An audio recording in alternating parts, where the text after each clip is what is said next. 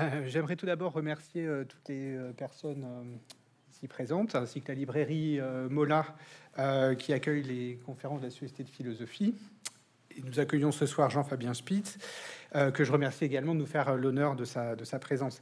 nous allons parler de son ouvrage intitulé La République, quelle valeur? Essai sur un nouvel intégrisme politique. le sous-titre a son importance. Euh, il est sorti chez Gallimard l'an dernier et questionne de façon très précieuse euh, l'usage actuel du lexique républicain dans l'espace public hein, pour justifier des décisions euh, publiques très éloignées de l'idéal philosophique républicain. Jean-Fabien Spitz, professeur de philosophie émérite à Paris 1, Panthéon-Sorbonne, est bien placé pour en parler, avec expertise, hein, dans la mesure où il s'agit d'un thème qu'il a étudié et approfondi à travers ses recherches. Il a en effet travaillé euh, en histoire de la philosophie politique sur Locke et Rousseau, mais aussi sur le républicanisme français de la deuxième moitié du XIXe siècle, dans un ouvrage important intitulé Le moment républicain en France. Il va nous dire ce qu'il pense de cet usage abusif hein, du lexique républicain et dessiner en contrepoint ce qui devrait être une république qui soit euh, réellement la chose de tous. Donc j'aimerais tout d'abord euh, m'arrêter sur le titre de votre ouvrage, La République, quelle valeur? Et c'est sur un nouvel intégrisme euh, politique. On présente souvent euh, l'expression valeur de la République comme un rempart contre l'intégrisme. Or, vous défendez au contraire qu'une telle référence aux valeurs de la République fait elle-même signe vers un dangereux glissement intégriste de notre conception de la République. Alors, est-ce que vous pourriez développer et expliquer ce que vous entendez par là? Alors, euh, d'abord, le, titre initial, celui que moi j'avais choisi, n'était pas celui-ci. Et, donc, c'est important de le rappeler. Le titre initial, c'était Quelle République, quelle valeur?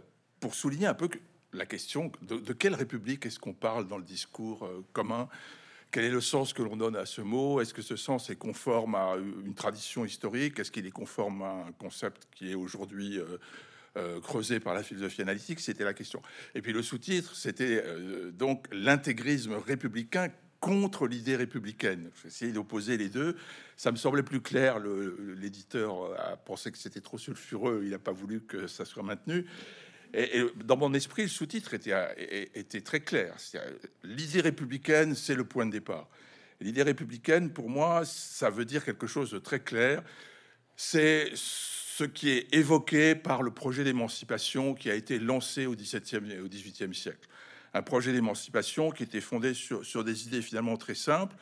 La première, c'est que les hommes ont une, valeur morale égale, qu'ils ne justifient en aucune manière que les uns soient subordonnés aux autres. C'est-à-dire l'idée que euh, il y a un, appel à, à l'indépendance morale de chacun, à la non-subordination, et pour employer un terme technique, à la non-domination, l'absence de pouvoir euh, arbitraire d'une personne sur une autre, l'absence de dépendance d'une personne euh, par rapport à une autre. C'est un projet d'émancipation. Et, bien entendu, ce projet d'émancipation, il requiert qu'on réfléchisse aux moyens de le promouvoir. Et au XVIIe, XVIIIe siècle, c'était assez simple. On s'est dit, il, faut, il y a deux conditions pour promouvoir ce projet d'émancipation, c'est d'égaliser les droits parce que ce qui génère de, la dépendance et puis de la domination, c'est le fait que les uns aient plus de droits que les autres dans tous les domaines dans l'ancienne société française. Et c'est aussi le fait que le pouvoir politique euh, n'est pas consenti. Donc euh, euh, le projet d'émancipation réfléchissait sur deux moyens, égaliser les droits, faire que le pouvoir soit consenti, et vous allez faire disparaître le pouvoir arbitraire d'une personne sur une autre. Euh, c'est ce qui a été réalisé dans les, révolutions euro-atlantiques, aussi bien aux États-Unis qu'en France, euh, à la fin du XVIIIe siècle. Et puis alors, donc ça c'est l'idée républicaine, avec des, une finalité, l'émancipation, et puis des, moyens, l'égalité des droits, euh, le pouvoir consenti.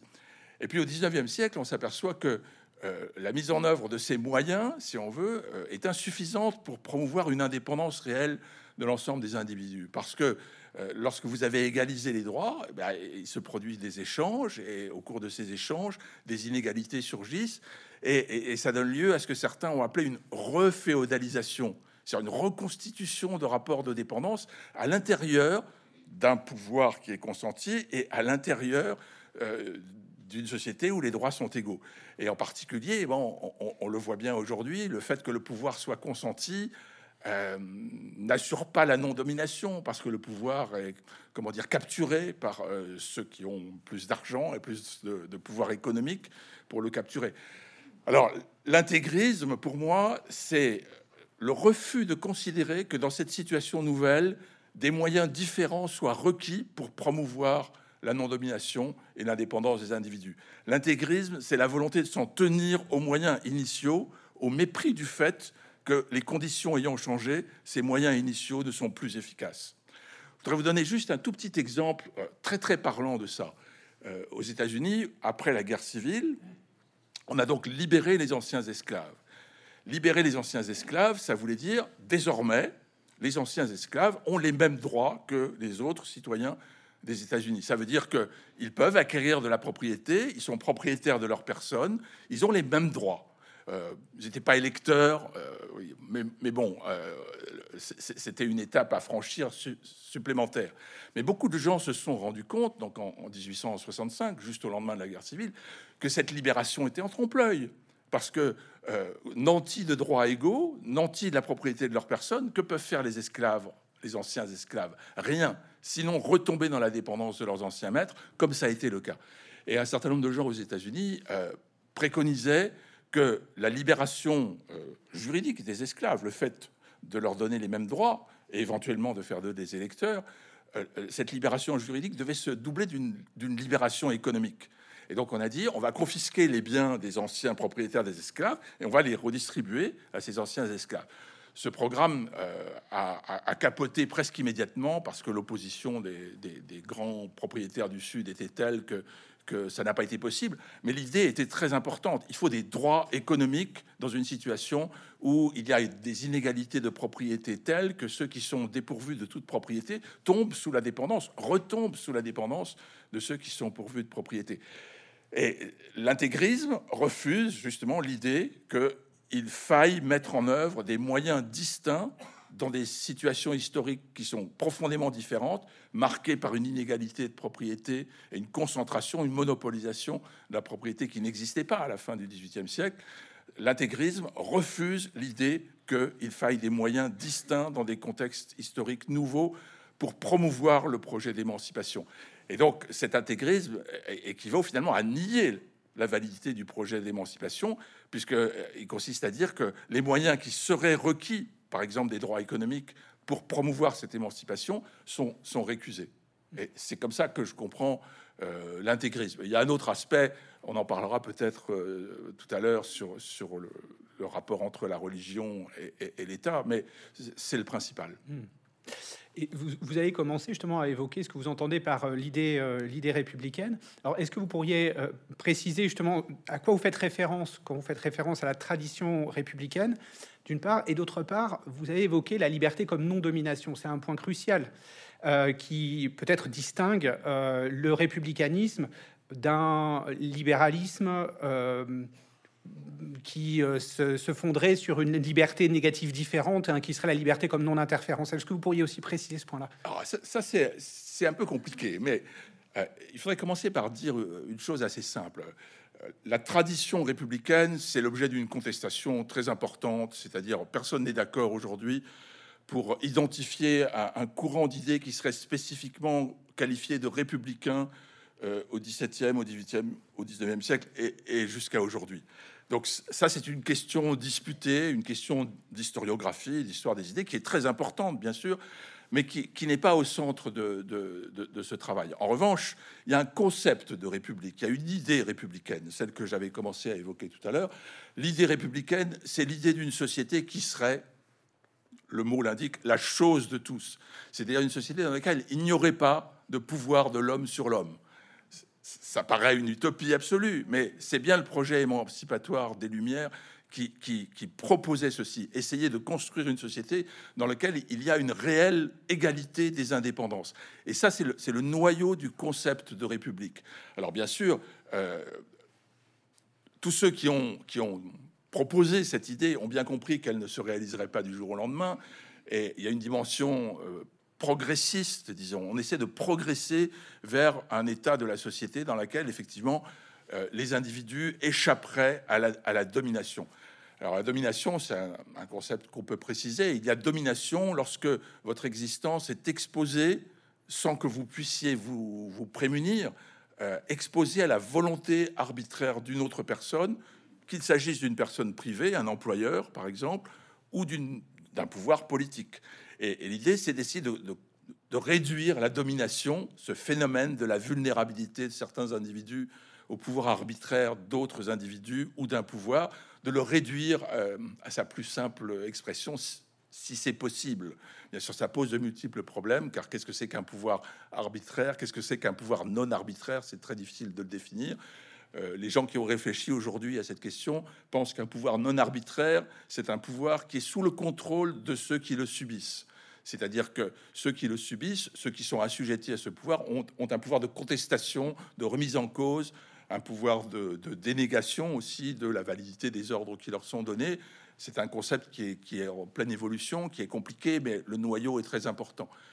Euh, sur, la non-interférence, euh, bien sûr, il y avait des, définitions de la liberté qui n'étaient pas en termes de non-domination, donc en termes de non-interférence, je suis libre si personne n'interfère dans mes, euh, dans mes actions, mais, c'est un concept qui est, qui est comment dire, relativement vide parce que vous pouvez très bien ne pas subir d'interférence physique, vous êtes libre, entre guillemets, de circuler, de faire ce que vous voulez, mais il y a quelqu'un qui, s'il le voulait, pourrait intervenir dans votre existence.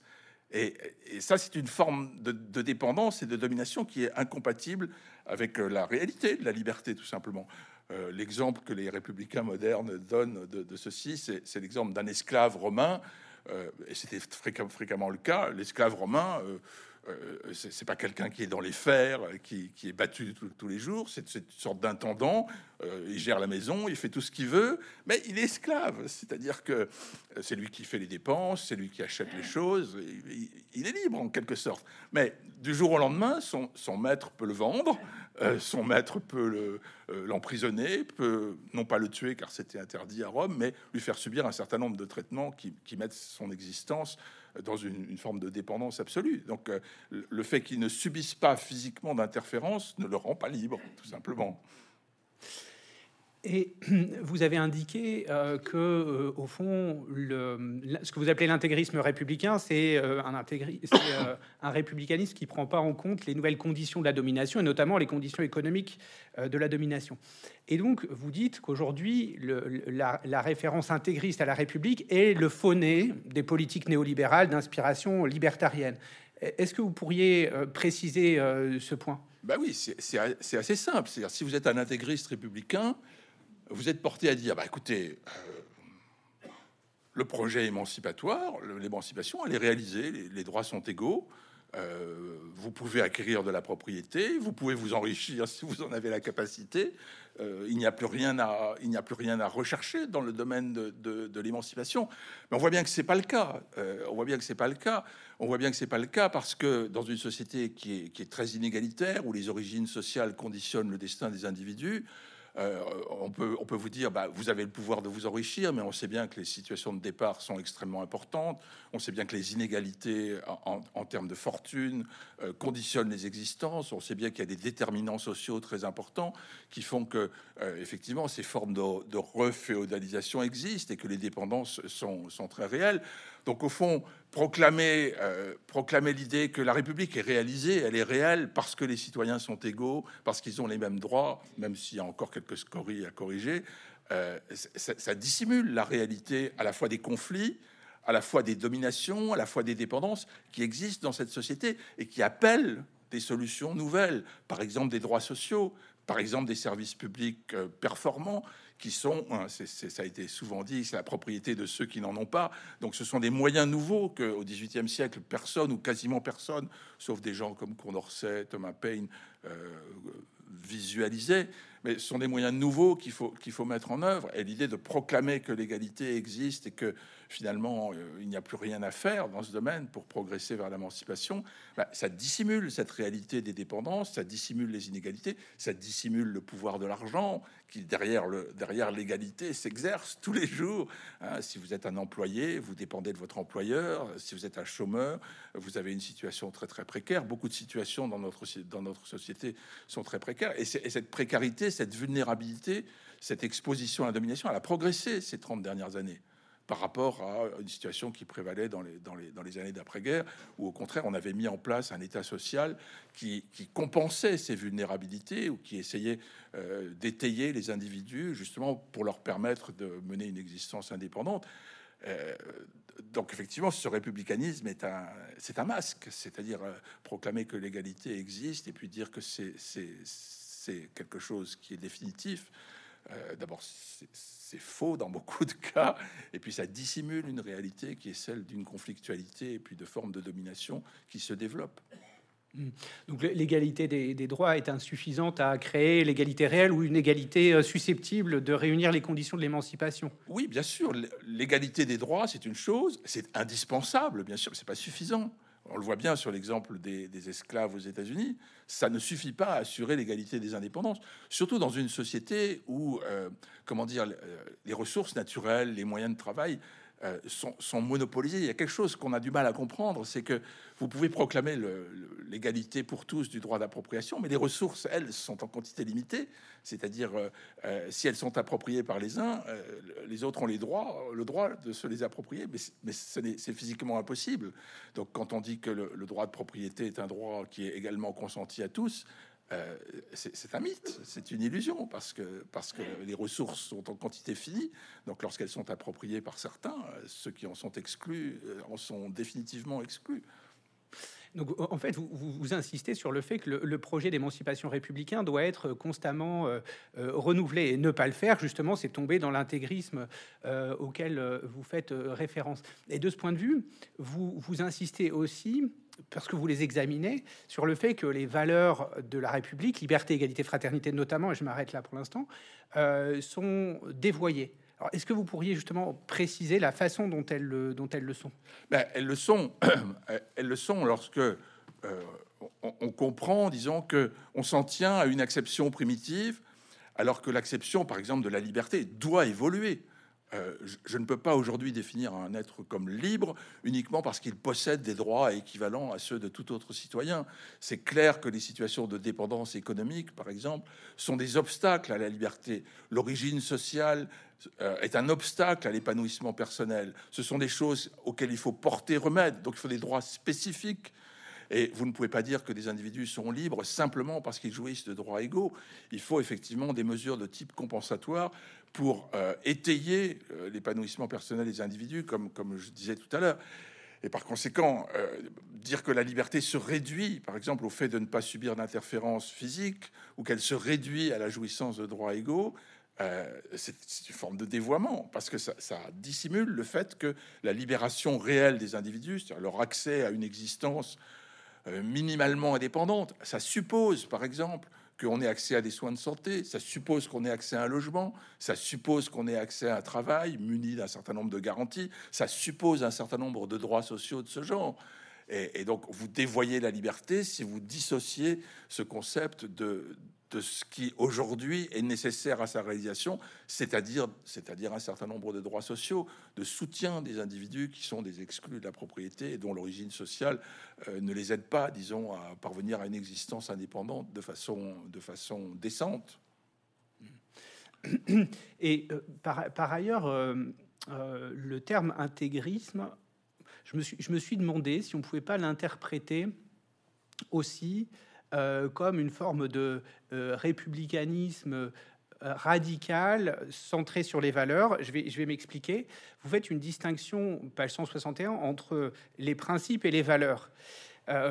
Aujourd'hui, justement, dans l'espace public, quand on parle de république, on, parle d'imposer, de, d'exiger la conformité des consciences à certaines valeurs. Est-ce que c'est pas ça aussi que vous critiquez? Est-ce que vous défendriez pas plutôt une république des principes qu'une république des valeurs? Je sais pas si je. Alors, ça aussi, c'est un peu compliqué. La distinction entre valeurs et principes, j'y tiens pas absolument, mais elle est éclairante, elle peut, elle peut permettre de, de comprendre quelque chose. Pour moi, des principes, ce sont des règles communes d'existence. Ce sont des règles communes d'existence. C'est un principe, ça veut dire que c'est une règle qui dit que vous avez le droit de faire ceci, vous n'avez pas le droit de faire cela. Ce sont des règles d'existence communes, des règles. Ce sont des choses objectives. Des valeurs, ce sont des choses auxquelles on adhère, auxquelles on croit. Et je pense qu'il vaudrait mieux définir la République par un ensemble de principes de coexistence commune plutôt que comme un ensemble de valeurs auxquelles il faudrait que les individus euh, adhèrent.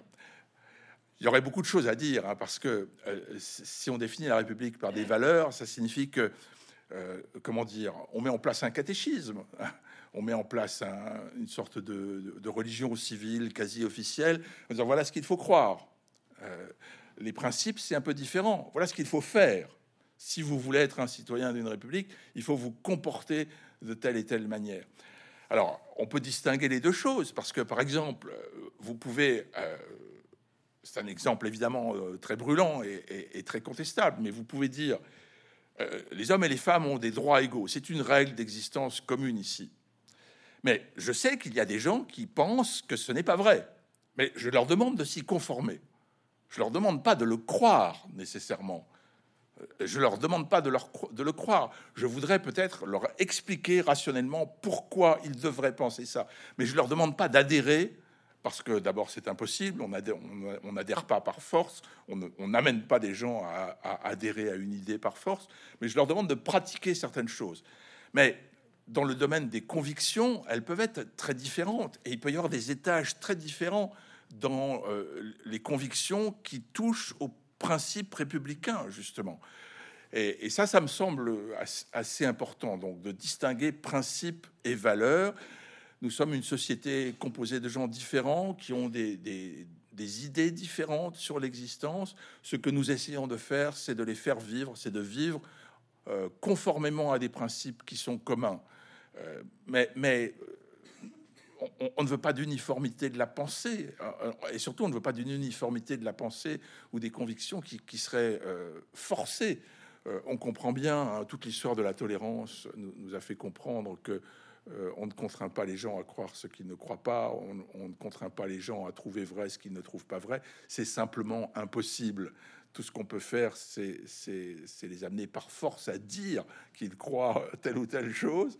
Et, aujourd'hui, on fait réciter aux élèves dans les, établissements scolaires le catéchisme républicain. Ça ne veut pas dire qu'ils y croient. Euh, une meilleure méthode serait peut-être d'essayer de, de, présenter ces questions comme des questions disputées et d'essayer de, de, présenter les arguments, c'est-à-dire les arguments rationnels en faveur d'un principe. Pourquoi est-ce que ce principe se justifie? Mais pas de faire adhérer à des valeurs de façon comment dire, euh, mécanique.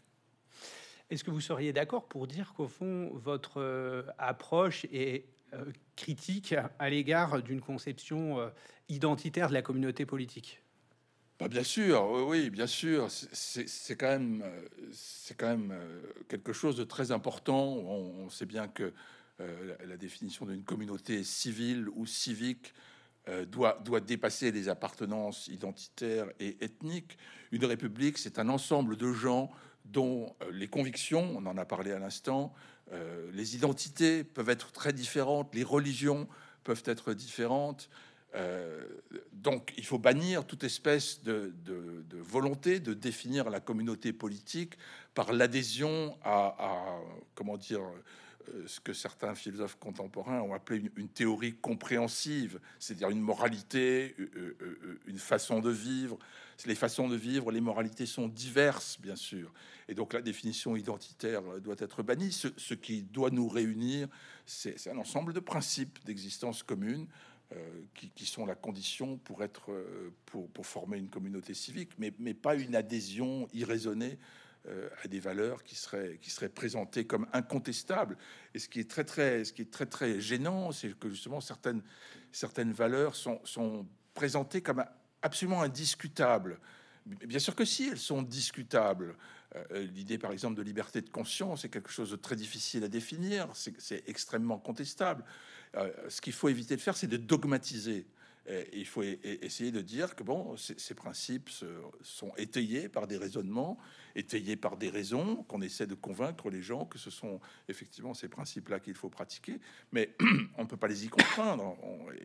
il, faut éviter justement. Et je pense que c'est très dangereux aussi parce que si vous comment dire, si vous dogmatisez des, des, des, valeurs, euh, vous dites à ceux à qui vous les présentez comme des dogmes et, que vous invitez à y croire sans aucune discussion, euh, vous laissez entendre que ces dogmes ne sont pas aussi vrais que, que, que ils en ont l'air. Si, si s'ils étaient vrais, ils accepteraient la discussion, ils accepteraient la mise en cause, ils accepteraient la contestation. Et on sait bien que le, meilleur indice de la vérité, c'est l'exposition à la contestation. Et donc le fait de ne pas vouloir exposer des valeurs à la contestation, euh, c'est l'indice qu'elles ont une autre fonction que celle qu'elles prétendent avoir. Mais bon. Et par ailleurs, je, voudrais revenir justement sur, sur un point qui, qui, forme un peu le, le, fil rouge de votre un des fils rouges de votre ouvrage, c'est euh, le rôle de l'État social, donc de, cet État qui cherche, notamment par les droits sociaux, euh, à euh, donner un étayage aux individus pour qu'ils ne subissent pas, euh, de, en tout cas pour diminuer l'effet des situations de, domination. Et alors vous revenez à deux auteurs du 19e siècle, Louis Blanc et, Charles Renouvier, et, et vous avez l'air de préférer l'approche de Louis Blanc à celle de, de plus scolaire, voilà, à celle de à celle de Charles Renouvier, auquel on fait souvent référence en fait pour présenter justement l'idéal républicain au 19e siècle. Alors est-ce que ça c'est un point qui me semble original et important Est-ce que vous pourriez le préciser? Je pense qu'il faut, il faut d'abord parler de, l'État social parce que c'est le cœur de la question. C'est-à-dire, euh, on comprend très bien que si on veut promouvoir un État social, on veut promouvoir par exemple la sécurité sociale. Alors, sécurité sociale, c'est une organisation magnifique inventée en France qui consiste à faire contribuer les gens en fonction de leurs moyens et à leur consentir des prestations en fonction de leurs besoins. C'est donc un, formidable outil de redistribution qui permet à tout le monde d'accéder dans la même condition à des soins de santé de même qualité tout en contribuant de façon différente euh, au financement de ce système. Euh, je pourrais dire la même chose sur une politique du, logement, par exemple, sur une politique aussi euh, de compensation des indemnités de chômage, tous les éléments, disons, tous les éléments de, cet état social comportent une, très importante part de redistribution. La sécurité sociale, c'est un, exemple euh, majeur, disons. Et c'est très important. Nous ne voulons pas, enfin moi je veux pas, vivre dans un état dans lequel euh, on se fait soigner si on a les moyens de l'être, euh, et on ne se fait pas soigner si on n'a pas les moyens de l'être. Donc c'est très important. Ça compense justement les effets de dépendance, ça compense les effets de domination qui peuvent exister pour quelqu'un qui se trouverait complètement démuni face euh, à la maladie, par exemple, ou à la vieillesse. Euh, les retraites sont, sont un autre élément de cet état social très important. Donc c'est capital. C'est une société aujourd'hui fondée sur euh, l'individualisme, fondée sur les droits des individus, mais qui ne mettrait pas en place ces mesures compensatoires, serait une société euh, reféodalisée, manifestement, où, la dépendance serait au moins aussi grande que celle qui existait sous l'Ancien Régime. Donc ça, ça me semble assez clair. Mais en même temps, on comprend très bien que si on veut bâtir un État social, ça coûte cher. Et si, il faut trouver des fonds, il faut trouver l'argent. Et l'argent, on le prend à ceux qui en ont pour le redistribuer sous une forme ou sous une autre à ceux qui n'en ont pas. Alors évidemment, beaucoup de gens poussent les hauts cris, dire comment? Eh, Vous mettez en cause un, droit fondamental qui est le droit de propriété, et puis surtout, alors vous exposez euh, les plus riches, ceux qui sont appelés à contribuer, euh, à travailler pour les autres. Euh, ça, c'est une forme de féodalité aussi et de dépendance. Et, où s'arrête le pouvoir que l'État aurait de prélever sur la richesse pour redistribuer à ceux qui sont les plus dépourvus, de manière à étayer leur indépendance. Euh, euh, ça pose des problèmes énormes. Les droits sont remis en cause, l'arbitraire surgit, l'État devient une sorte de, monstre pas très doux, justement, qui, prélève la richesse produite et, qui la redistribue, et ça paraît très largement illégitime. C'est difficile de justifier justement ce processus de redistribution qui apparaît à beaucoup et de plus en plus aujourd'hui comme contraire euh, à l'idéal libéral initial d'égalité des droits, parce qu'on confère, pardon, aux plus pauvres des droits qui sont plus vulnérables, on leur confère des droits spécifiques, le droit à un logement, par exemple. Vous avez droit à un logement si vous êtes dans une situation particulièrement précaire. Vous avez droit à un logement social. Vous avez droit à une indemnité de chômage si, vous avez perdu votre travail. Ce sont des droits spécifiques qui sont destinés à compenser les situations de vulnérabilité, mais qui créent des, discriminations qui peuvent être positives, hein, mais ça crée des discriminations, des inégalités de droits. Euh, et donc c'est très difficile de le justifier. Euh, mais, justement, c'est ça que le républicanisme tente de faire, c'est-à-dire tente de montrer que ces droits spécifiques sont indispensables, car sans eux, euh, la liberté disparaît. Sans eux, on retombe dans la domination. Mais pour ça, il faut maintenir à flot en permanence l'idée que la liberté n'est pas l'absence de, de contraintes, mais que c'est une forme de non-assujettissement à la volonté euh, arbitraire d'autrui. Alors pour, pour finir sur, euh, sur Louis Blanc et, Renouvier, ces deux figures très, très intéressantes, parce que Renouvier, c'est quelqu'un qui se pose la question justement euh, de l'institution d'un droit au travail. Et se posant la question de l'institution d'un droit au travail, il en vient à l'idée suivante. si vous voulez instituer un droit au travail, il va falloir attaquer la propriété parce qu'un droit au travail, ça se finance. Donc il va falloir attaquer la propriété. Et il en conclut que puisque le droit au travail requiert un prélèvement sur, le, sur la propriété et que la propriété, le droit de propriété égal, c'est le fondement d'une société de liberté, je récuse le droit au travail. Alors que quelqu'un comme Louis Blanc dit bah, propriété, qu'est-ce que ça veut dire? Euh, Est-ce que les gens sont, sont propriétaires? De biens lorsque l'accaparement de ces biens fait que d'autres tombent dans des situations de précarité et de dépendance. Non, la propriété est légitime si elle n'a pas pour effet de jeter d'autres individus dans des situations de précarité et de dépendance. Et donc ce que vous possédez et qui a pour conséquence de jeter d'autres individus dans la précarité et la dépendance, vous ne le possédez pas légitimement, donc on a le droit de le prélever si l'on est un État de type républicain. Mais c'est un raisonnement qui, est euh, évolué, qui est assez complexe, mais qui est indispensable aujourd'hui. Il faut absolument essayer de faire comprendre justement que euh, la propriété n'est pas un droit sacré ni un droit absolu. C'est un droit qui se justifie, à mon sens. On peut en discuter. Je sais que vous n'êtes pas tout à fait d'accord avec ça. C'est un droit qui se justifie, c'est-à-dire que c'est un droit qui a pour euh, conséquence de, permettre la généralisation de la richesse, de progresser, parce que les gens ne travailleraient pas si, la propriété privée n'existait pas. Un raisonnement très très connu.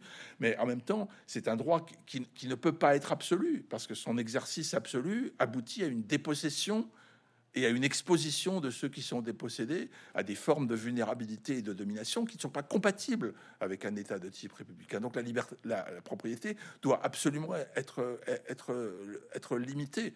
Et d'ailleurs, hein, c'est assez important de, comprendre que un certain nombre de fondateurs du libéralisme, Locke en particulier, mais aussi quelqu'un comme Grotius, avaient conscience de ça. C'est-à-dire, euh, ils avaient bâti une théorie de la propriété qui montre que cette propriété euh, est limitée par le droit des tiers à mener une existence indépendante, à accéder à une existence indépendante. C'est un thème, par exemple, qui était très présent chez certains fondateurs américains. Euh, Jefferson développait cette idée, c'est-à-dire si l'ensemble des terres, puisque c'est ça qui était en cause à l'époque, est accaparé par certains, alors ceux qui sont exclus de cet accaparement, les non-propriétaires, ont, droit à accéder à des emplois qui leur permettent de vivre dans des conditions décentes. C'est-à-dire que même à la fin du XVIIIe siècle, cette nécessité euh, était perçue. Donc oui, Louis Blanc contre, contre Renouvier, qui est un républicain, comment dire, timoré, c'est-à-dire euh, il, ne comprend pas que euh, la survie de la liberté à l'époque du capitalisme, disons, ou de la société industrielle, requiert un, un, un, adjournamento euh, très important sur les concepts de liberté, de propriété euh, euh, et même d'égalité. De ce point de vue-là, est-ce que vous seriez d'accord pour dire qu'en tout cas en matière de, en propriété, euh, Renouvier euh, se classe parmi les intégristes parce que justement il veut pas faire cet aggiornamento, alors que euh, Louis Blanc, lui, au contraire, serait porteur de cet idéal républicain qui doit en permanence s'adapter aux nouvelles conditions qui sont faites à la question de justement de la domination de l'indépendance. Oui, tout à fait. Enfin, ce serait, ce serait quand même un peu malhonnête d'accuser Renouvier d'être un intégriste parce que c'est quelqu'un qui se pose ouvertement la question il ne dogmatise pas, il mène un raisonnement qui le, conduit à l'idée que euh, la remise en cause du droit de propriété aurait des conséquences telles que on ne peut pas le permettre. Et, c'est un raisonnement qui est, parfaitement cohérent et respectable et qui doit absolument être pris au sérieux. C'est pour ça que euh, il me semble qu'aujourd'hui, un certain nombre d'égalitaristes, de, philosophes et d'économistes égalitaristes euh, ont un gros défaut. Ils, ne prennent pas au sérieux cette idée que euh, l'égalisation des conditions suppose une redistribution qui met en cause des droits qui étaient estimés fondamentaux et qu'il faut justifier cette, remise en cause et montrer qu'elle est légitime et qu'elle est indispensable à, une société de forme républicaine dans laquelle la liberté serait, serait une réalité. Et, ça, ça manque beaucoup, disons. Ah oui, alors ça, c'est un, point en effet intéressant, c'est-à-dire que vous, vous, situez dans une ligne de crête, c'est-à-dire vous, vous critiquez le libertarianisme d'un côté, enfin une sorte de, défense euh, euh, radicale d'une conception absolue de la propriété, et d'un autre côté aussi euh, certains égalitariens. et notamment, vous faites, vous articulez une critique qui me semble extrêmement intéressante de l'égalité des chances. Euh, dans ce livre-là et dans d'autres ouvrages. Alors, est-ce que vous pourriez revenir sur justement les, fondements de cette critique de l'égalité des chances? Oui, euh, l'égalité des chances, si on y réfléchit un peu, c'est une drôle d'idée quand même, parce que ça voudrait dire euh, qu'est-ce que c'est qu'une société civile? C'est une course obstacle ce que l'on veut, c'est que les gens aient des, chances égales de, de, parvenir aux positions les plus hautes, de parvenir aux positions les plus enviables, je pense pas que ce soit une bonne manière de concevoir une société euh, aujourd'hui. Donc l'égalité des chances, si ça désigne, euh, disons, une égalisation des chances de l'emporter sur les autres ou, de gagner le prix ou, d'atteindre les positions les, plus privilégiées, ça me semble pas une bonne façon de définir une société de type égalitaire. Je pense qu'une société de type égalitaire, c'est une société dans laquelle, euh, au maximum, c'est ce qu'on disait au début, les phénomènes de domination sont, réduits, c'est-à-dire euh, les indépendances coexistent, il y a une, relative égalité des indépendances, les individus sont capables de mener des existences qui ne sont pas conditionnées par la volonté d'autrui. C'est ça l'idée républicaine, c'est ça l'idéal républicain, si on veut. C'est pas l'égalité des chances. Donc il faut bien distinguer. Et euh, cette forme d'égalité consistant à échapper à la domination, euh, certains l'ont appelé aujourd'hui égalité relationnelle. Ça me semble une bonne idée. C'est-à-dire, ce qui est important, c'est que les relations entre les individus soient marquées par l'absence de pouvoir des uns sur les autres. Quelque chose qui est très difficile à réaliser parce que précisément les pouvoirs se reconstituent tous les jours. Et donc c'est pour ça que l'idée républicaine évolue. Elle doit faire face à de nouveaux phénomènes de domination, à de nouveaux phénomènes de vulnérabilité qui sont en permanence renouvelés. Mais c'est ça le, c'est ça le, c'est ça le cœur, disons, d'une société euh, euh, qui répond à l'idée que les individus ont une valeur morale égale. C'est-à-dire ils ont un droit à mener une existence qui est indemne, euh, comment dire, de la volonté arbitraire d'autrui, de ne pas, vivre sous, sous la coupe d'une volonté qui n'est pas la leur, vivre de manière indépendante, vivre en fonction de leur propre volonté. C'est quelque chose de très difficile à réaliser, mais c'est ce vers quoi il faudrait s'efforcer de progresser, pas vers l'égalité des mmh. chances. Oui, donc euh, si on, à la question égalité de quoi, enfin, vous ne répondriez pas à égalité des chances. Non.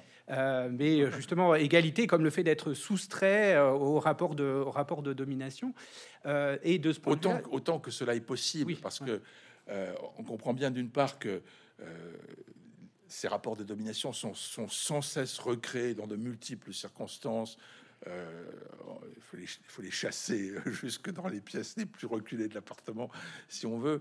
Et, d'autre part, euh, on comprend aussi, et c'est pour ça que c'est compliqué, que, euh, comment dire, c'est difficile à formuler, mais que certains rapports de domination, certaines formes de subordination, sont insurmontables. Une économie suppose une hiérarchie, certains qui donnent des ordres, d'autres qui obéissent. Certaines formes de subordination, par exemple dans l'entreprise, sont, difficilement effaçables.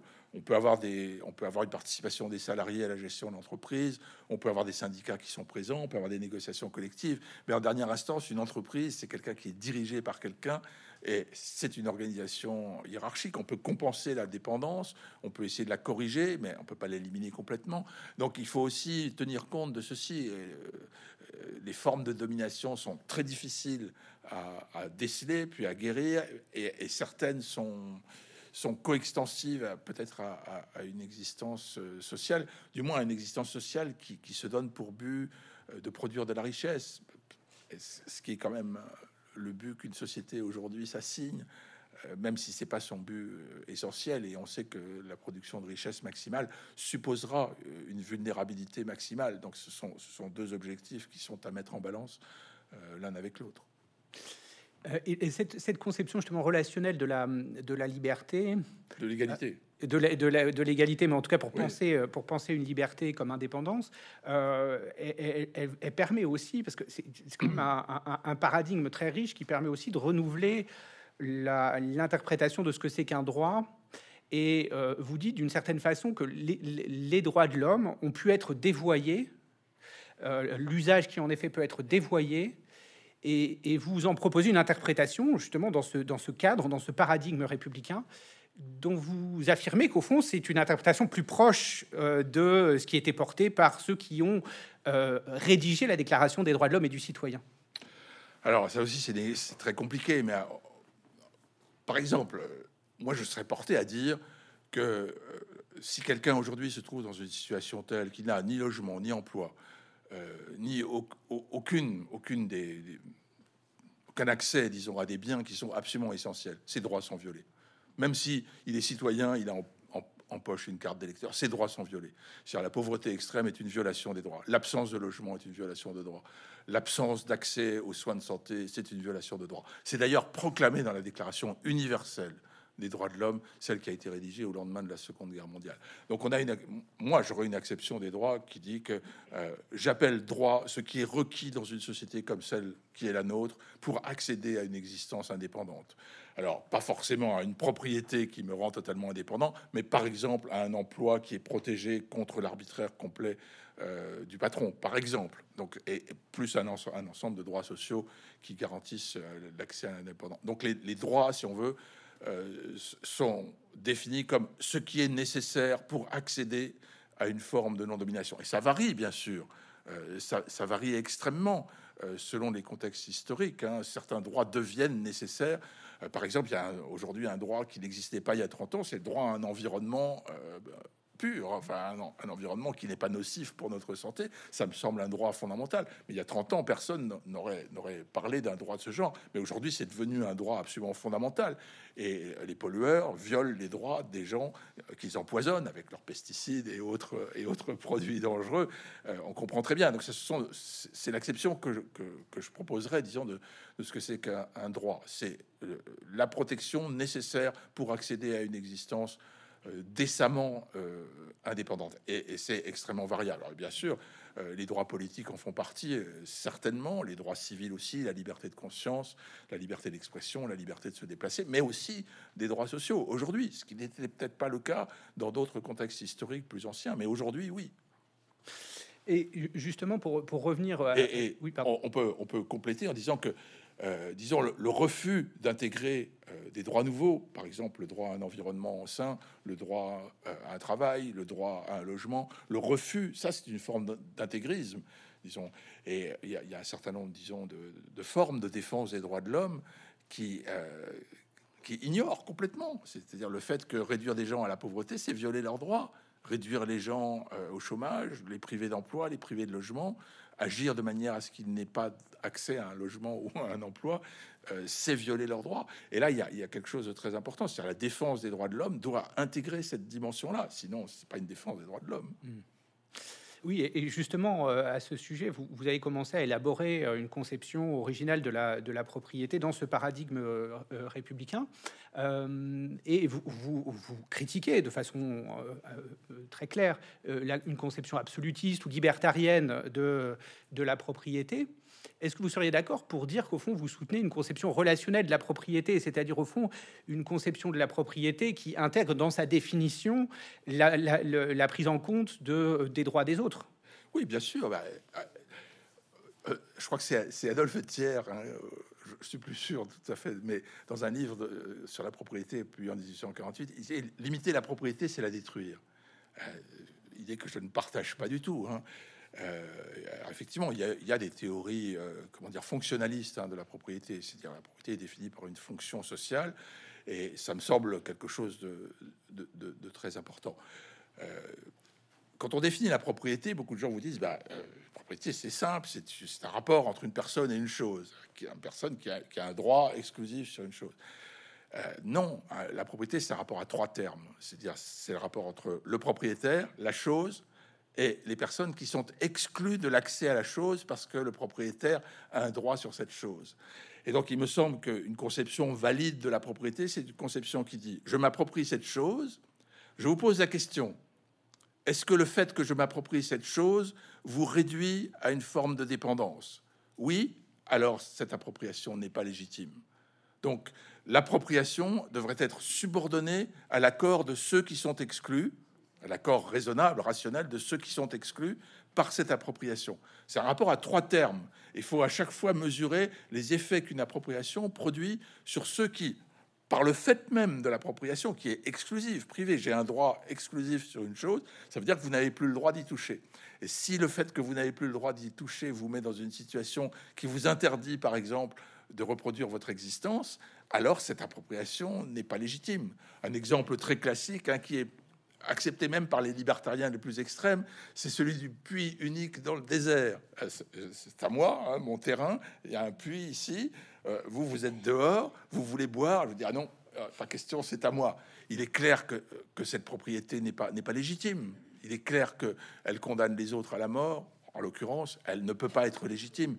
Donc un droit de propriété ou d'appropriation qui aurait pour conséquence de réduire d'autres personnes soit dans des situations d'extrême dépendance, soit dans des situations telles qu'elles ne peuvent pas subsister de façon décente, cette propriété n'est pas, n'est pas un droit. Et donc le fait de le réduire, et quand on parlait de l'État social, c'est de ça qu'il s'agit, euh, le fait de le réduire est parfaitement légitime. Vous n'êtes pas propriétaire de ce qui a pour effet de réduire d'autres personnes à des situations de dépendance. Vous ne pouvez pas revendiquer ce droit.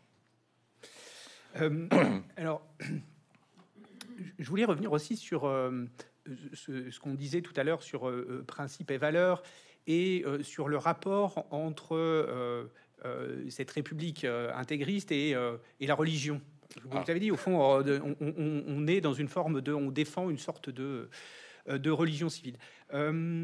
alors, je voulais vous amener justement à la question de la laïcité, parce que vous en, vous en, vous en parlez d'une façon particulièrement stimulante. Pourriez-vous préciser ce que vous critiquez dans l'usage qui peut être fait aujourd'hui euh, de, euh, du concept de laïcité et euh, quelle version de ce concept vous défendez? Bon, je pense qu'il faut être très clair là-dessus parce que c'est une question contestée et puis elle est, je sais qu'elle est, elle est, brûlante et elle suscite beaucoup de passion, mais je crois qu'on peut être très, très simple au fond. la laïcité française, celle qui a été promue par la loi de 1905, c'est euh, une législation de liberté. C'est-à-dire que ça, consiste, ça consistait à dire aux catholiques une chose très simple. Vous avez pleine liberté, non seulement de croire ce que vous voulez, mais aussi d'organiser votre religion de la manière qui vous paraît préférable. Les édifices cultuels, les églises vous sont concédés pour votre usage, vous en faites ce que vous voulez. Autrement dit, la conscience est libre, le culte est libre. Le culte est libre et il peut être organisé par les catholiques comme ils l'entendent. Ce que signifie la laïcité, c'est la proclamation de cette liberté. Ça consistait à dire aux catholiques, vous avez une place dans cette société, c'est la vôtre, vous pouvez développer votre conscience comme vous le voulez, vous pouvez développer votre religion avec ses aspects extérieurs comme vous le voulez. Ce qui se produit avec une loi de laïcisation, de laïcité, c'est que l'État n'appuie pas votre religion, pas plus qu'aucune autre. Il proclame qu'il est neutre, qu'il n'interviendra pas ni pour organiser le culte, ni pour proclamer des dogmes, ni de quelconque manière dans la façon dont cette religion est pratiquée. C'est une loi de liberté.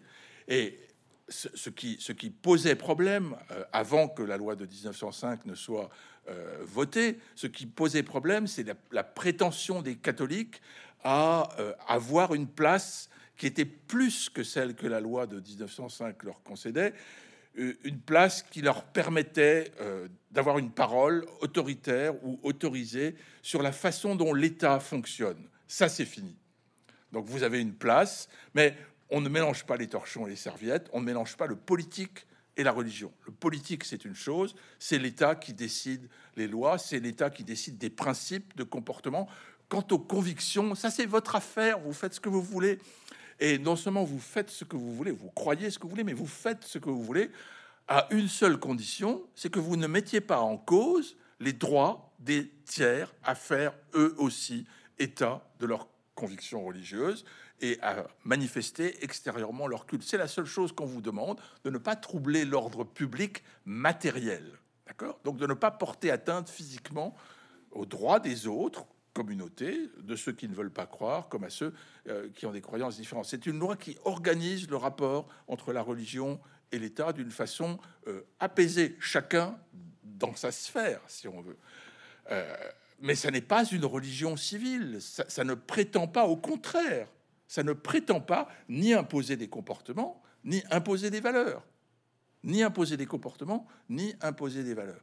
Donc, lorsque, dans une version radicalisée de la laïcité telle qu'on la connaît aujourd'hui, on prétend d'une part interdire certains comportements, le port du voile dans les établissements scolaires, contre lesquels j'ai plaidé euh, longuement. J'ai plaidé contre cette interdiction qui me semble contraire à la liberté de conscience lorsqu'on prétend imposer, par exemple, euh, l'interdiction de prière dans les rues, parce que, parce que dans certains cas, c'est absolument indispensable. Interdire les prières dans les rues, ça voudrait dire porter atteinte à la possibilité que les gens ont de rendre un culte à leur Dieu tel qu'ils l'entendent. S'il n'y a pas d'édifice cultuel suffisamment grand pour les accueillir, il faut bien que ça déborde dans la rue, avec évidemment des conditions, il ne faut pas que ça bloque la circulation, mais ça n'est pas en soi interdit, parce que le culte est libre et, les conditions du culte doivent être remplies. Donc, soit il y a des lieux suffisants, soit il n'y en a pas, et à ce moment-là, il faut trouver des accommodements.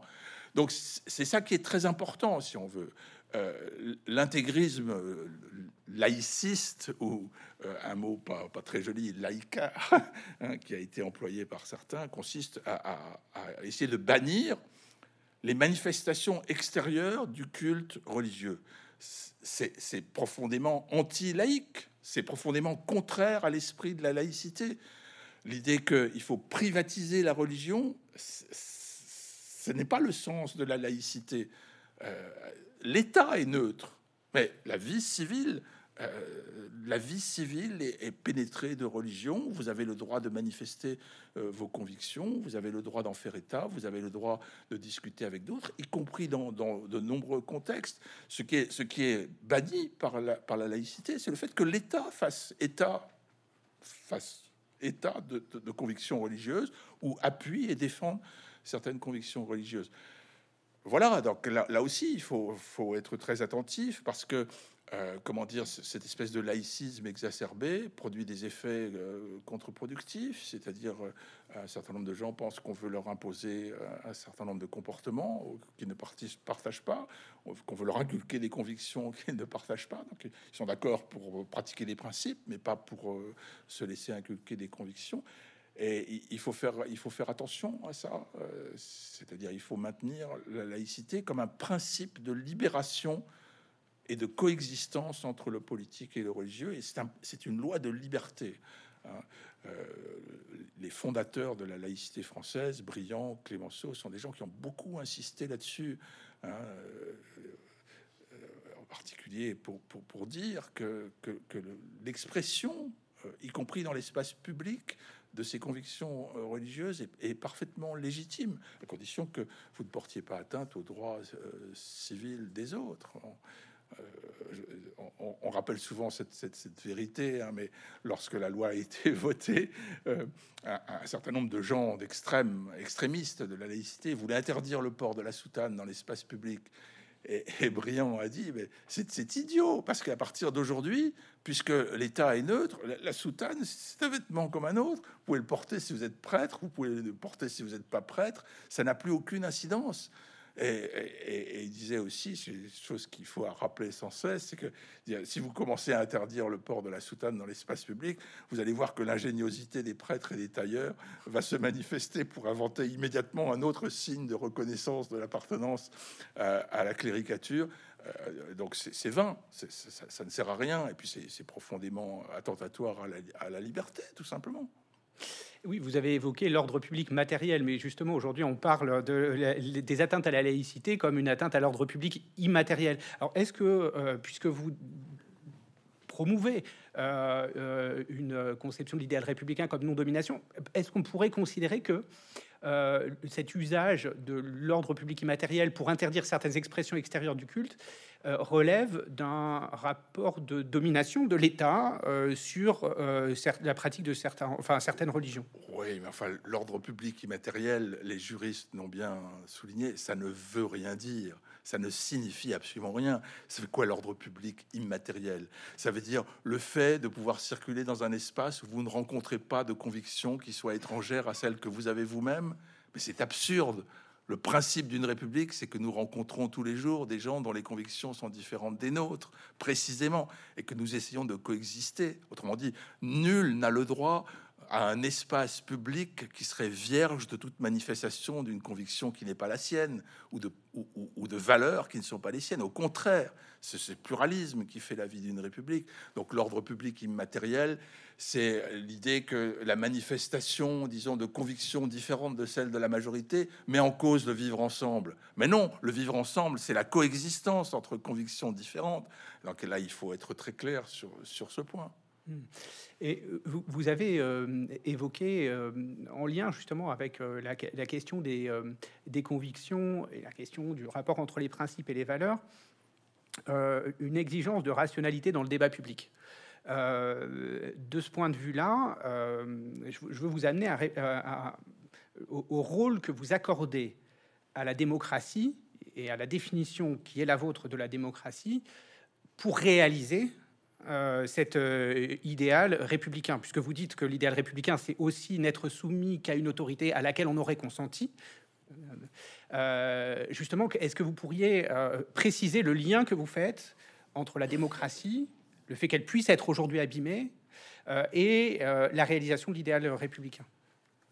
Alors là, là aussi, c'est une question assez compliquée, mais dire la chose suivante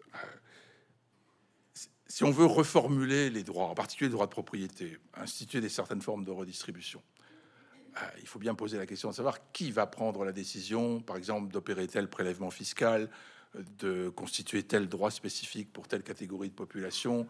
Euh, ça, ça relève d'une décision démocratique. Ça ne peut pas relever d'une définition privée, d'une personne euh, isolée. Ça semble absolument évident. C'est la volonté collective qui va être appelée à se prononcer sur, disons, les écarts que l'on va faire par rapport aux moyens initiaux de promotion de l'émancipation, les modifications qu'il faut apporter pour que, au lieu que les moyens mis en œuvre soient inefficaces, ils deviennent plus efficaces, par exemple en constituant euh, des droits sociaux. C'est forcément la volonté collective. Alors, on comprend bien historiquement hein, que, que, beaucoup de gens ont dit oui, mais attention, parce que là, vous exposez les individus à l'arbitraire de la volonté collective. La volonté collective va venir chez vous et puis dire, bah, on va vous prélever une partie de la richesse que vous avez euh, gagnée avec votre travail. Enfin, c'est très contestable. Et puis, on va la, redistribuer. Ça, c'est l'exposition euh, à l'arbitraire. C'est très difficile de répondre à cette objection. Mais en même temps, si, si on l'accepte, alors le projet d'émancipation est mort parce que euh, il, il, devient impossible de mettre en œuvre des moyens compensatoires pour faire face aux nouvelles formes de dépendance et aux reféodalisations qui surgissent dans les sociétés contemporaines. Donc si on veut que le projet émancipatoire conserve son importance, il faut faire deux choses. Il faut euh, accorder, je vais revenir un peu là-dessus, il faut accorder que la volonté collective peut être rationnelle. C'est-à-dire qu'elle peut viser quelque chose comme la liberté commune, qu'elle n'est pas forcément tyrannique que euh, le grand nombre ne veut pas simplement spolier les riches. Il faut, il faut avoir une certaine, comment dire, euh, confiance, un certain optimisme dans la possibilité de la démocratie. C'était le principe du projet émancipatoire. Beaucoup de gens considèrent que c'est très dangereux et qu'il faudrait abandonner cette idée. Mais si on abandonne cette idée, on abandonne aussi le projet émancipatoire qui est né au XVIIe et au XVIIIe siècle. Et on dit que c'est fini. Quelqu'un comme Furet, par exemple, euh, disait benoîtement bah, euh, Vous savez, la démocratie, c'est très très dangereux. Ça mène au despotisme, à la tyrannie, au stalinisme. Les projets collectifs de libération, c'est affreux. Et donc, bah, vivons avec ce qu'on a, c'est-à-dire l'égalité des droits et l'inégalité radicale des fortunes qui engendre de nouvelles formes de dépendance. Oui, mais bah, il n'y a rien à faire, hein, c'est comme ça. Donc le projet émancipatoire est mort. Moi, je partage pas cette idée. Le projet émancipatoire est toujours d'actualité. Sinon, euh, on tombe dans un pessimisme absolument noir. Et donc, ça implique une certaine forme de, confiance dans une, volonté collective qui est capable de, rationaliser. Et puis surtout, euh, pourquoi est-ce que, pourquoi est-ce que euh, si on veut couper les ailes à la démocratie et confier le pouvoir à une élite, pourquoi l'élite serait-elle plus rationnelle que la plus grande masse? On comprend qu'il y a des raisons pour lesquelles la plus grande masse pourrait être animée par des passions spoliatrices, mais pas nécessairement. Bon. Et la deuxième chose, parce que non seulement il faut avoir confiance dans une certaine façon que la démocratie pourrait être, euh, d'être une décision fondée en raison par une collectivité, mais euh, on comprend aussi que euh, il a coulé de l'eau sous les ponts depuis le XVIIIe siècle. On sait très bien qu'il y a un certain nombre de dispositifs institutionnels qui freinent la volonté collective, qui l'enferment dans des cadres. Par exemple, pas de mesures rétroactives, par exemple, mais toute une série de dispositions qui interdisent. Et puis, on peut partager le législatif, par exemple, en plusieurs chambres, qui font que la volonté collective va s'exprimer de façon telle qu'elle sera freinée, obligée de, de tenir compte de plusieurs, euh, de plusieurs points de vue. Donc, on connaît un certain nombre de dispositifs, disons, institutionnels que l'on a éprouvés depuis 200 ans et qui permettent de euh, comment dire, de, diriger la volonté collective dans une, direction qui serait, celle de, la rationalité et puis qui serait euh, tendue vers, justement la promotion d'une forme de société reposant sur une liberté de tous, pas seulement sur la liberté de certains au dépend ou l'indépendance de certains au dépend de, au dépend de la vulnérabilité des autres. Mais ce qui est clair aussi, c'est que on peut pas effacer d'un trait de plume le fait qu'un certain nombre d'entreprises de libération collective ont eu des conséquences absolument désastreuses. On le comprend bien. Euh, peut-être parce qu'elles ignoraient précisément les freins dont, je viens de parler, mais on ne peut pas ne pas en tenir compte. Et euh, en particulier au lendemain de la Seconde Guerre mondiale, il y a eu, comment dire, une rétractation incroyable du projet émancipatoire. Euh, c'est ce que certains ont appelé le libéralisme de la peur, c'est-à-dire oui, le projet, ça consiste à protéger la liberté individuelle pour ceux qui en ont pas pour ceux qui n'en ont pas, hein, pour ceux qui en ont, pour ceux qui ont moyen de mener une existence indépendante. Les autres, bah, ils ont qu'à se débrouiller, hein, mais on, ne peut pas faire mieux parce que si on les associe à un projet de libération collective, vous allez voir que ça va très mal se passer, que euh, vont ils vont spolier les riches tout simplement et qu'ils vont utiliser l'État pour pour pour opérer des prédations sur sur les fortunes de ceux qui ont travaillé. C'est horrible. Euh, donc, euh, mais ça, c'est un phénomène historique dont on est obligé de tenir compte et auquel il, faut répondre. Mais je pense qu'on peut pas abandonner complètement non plus euh, l'idée que nous aspirons à une émancipation collective, nous, aspirons à une société d'indépendance. Nous constatons quand même que cette société d'indépendance réciproque n'est pas réelle aujourd'hui et qu'elle régresse à certains égards. Et, et, par conséquent, nous avons besoin d'une démocratie active et nous, avons besoin euh, d'avoir une certaine confiance dans, dans, dans, la possibilité que la volonté collective vise autre chose que, que euh, la promotion d'intérêts particuliers pour le, pour le plus grand nombre et pour les plus pauvres. Mais euh, je voudrais ajouter une chose, c'est que l'idéal démocratique, il a été formulé à une époque où les différences de fortune entre les gens étaient relativement, entre les individus étaient relativement limitées. C'est-à-dire que la discussion démocratique ne constituait pas pour des groupes distincts ayant des intérêts distincts à entrer en conflit les uns avec les autres. Ça consistait au contraire à, à réfléchir chacun sur qu'est-ce qui va promouvoir le mieux l'indépendance réciproque des individus. Ça, c'est possible lorsque, comment dire, les inégalités sont relativement réduites. Mais 200 ans de régime d'égalité des droits ont fait exploser les inégalités. Et aujourd'hui, la démocratie, c'est-à-dire l'expression de la volonté collective, est confrontée au fait que les situations des individus sont très différentes, en sorte qu'ils sont beaucoup plus portés qu'ils ne l'étaient initialement à réfléchir en fonction de leurs propres intérêts sectoriels. Et donc la démocratie, forcément, prend la forme d'un choc entre des intérêts, ou plus exactement d'une volonté de chacun des intérêts de s'emparer de l'État pour le faire fonctionner à son profit. Et ça, c'est un problème qui est, très difficile à, surmonter. Euh, un, dernier point sur, on parle beaucoup de la crise de la démocratie, mais c'est pas une crise, hein. c'est-à-dire euh, lorsqu'on parlait tout à l'heure du libéralisme de la peur, ceux qui ont promu cette idée que la liberté est l'essentiel sont des gens qui disent la démocratie c'est dangereux. Donc c'est pas une crise, c'est que simplement on a mis la volonté collective à l'écart, on, lui a rogné les ailes. Alors évidemment maintenant, hein, le, poulet, on lui, a, on, lui a, on lui a enlevé les ailes, et il est plus très joli parce que les gens se disent qu'est-ce que c'est que cette démocratie? On est, on est impuissant. Par exemple, dans le contexte européen, la, souveraineté a quasiment disparu. Donc ça, ce sont des éléments très importants. Il n'y a pas une crise de la démocratie, il y a une éradication de la démocratie qui a été promue, voulue par un certain nombre de gens, peut-être pour des raisons qui sont compréhensibles, hein, euh, parce qu'ils ont estimé que ça pouvait constituer un danger pour, pour, pour ce qu'ils appellent, eux, euh, une forme de liberté, qui en été une forme de liberté très partielle, qui prive d'autres individus de la liberté. Mais c'est ça qui, c'est ça qui se produit aujourd'hui. Je vous aurais posé euh, bien des questions et j'aurais bien continué à discuter, à dialoguer avec vous, tant c'est intéressant. Mais nous arrivons au terme de cet échange et je vous en remercie infiniment. merci. merci.